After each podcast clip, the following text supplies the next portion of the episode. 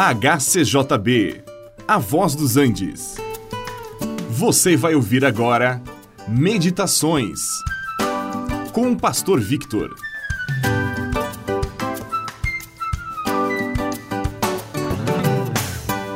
O apóstolo Paulo havia dedicado a sua vida para levar a mensagem de Cristo aos gentios. Depois da sua conversão, havendo reconhecido que Jesus Cristo é o Senhor e Salvador, e depois de haver reconhecido que ele havia sido o pior dos pecadores, Paulo dedicou a sua vida ao ministério. E ele sabia perfeitamente que não viveria para sempre e por isso precisava preparar outros para que continuassem a sua obra. Ele escreveu a Timóteo que aquilo que ele havia ouvido da parte dele isto mesmo ele transmitisse a homens fiéis e idôneos para instruírem também a outros. 2 Timóteo 2,2.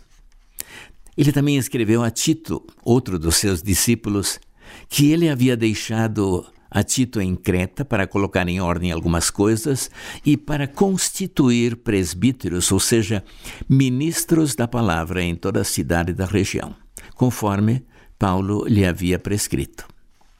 Agora vejamos algumas das qualidades e deveres que alguém deveria possuir para poder ser nomeado para o ministério. Em primeiro lugar, tal pessoa deveria ser irrepreensível. Poderíamos dizer na linguagem de hoje, precisava ser alguém com ficha limpa, que não precisava ser perfeito, mas também que não tivesse alguma acusação contra ele. A outra questão que deveria estar em ordem era sua vida familiar. Ele deveria ser marido de uma só mulher.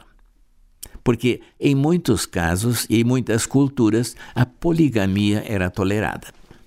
Caso tivesse filhos, esses também deveriam compartilhar da sua fé. Não deveriam ser nem insubordinados e muito menos rebeldes porque aquele que não sabe governar a sua própria família dificilmente saberá liderar uma igreja. Depois, Paulo aponta para a personalidade, o caráter. Quem poderia ser ministro? Ele deveria ser irrepreensível no seu caráter. Não poderia ser arrogante nem orgulhoso. Não deveria ter um caráter irascível nem ser violento. Deveria ser antes manso e paciente também ele não poderia ser ganancioso nem avarento, buscando bens materiais às custas do ministério. Também ele deveria ser hospitaleiro, justo, piedoso e tivesse domínio próprio.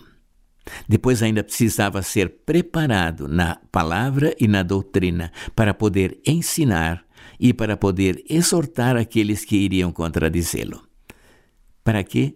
Para ganhar mais um para o Senhor. Este programa é uma produção da HCJB A Voz dos Andes e é mantido com ofertas voluntárias. Se for do seu interesse manter este e outros programas, entre em contato conosco em hcjb.com.br.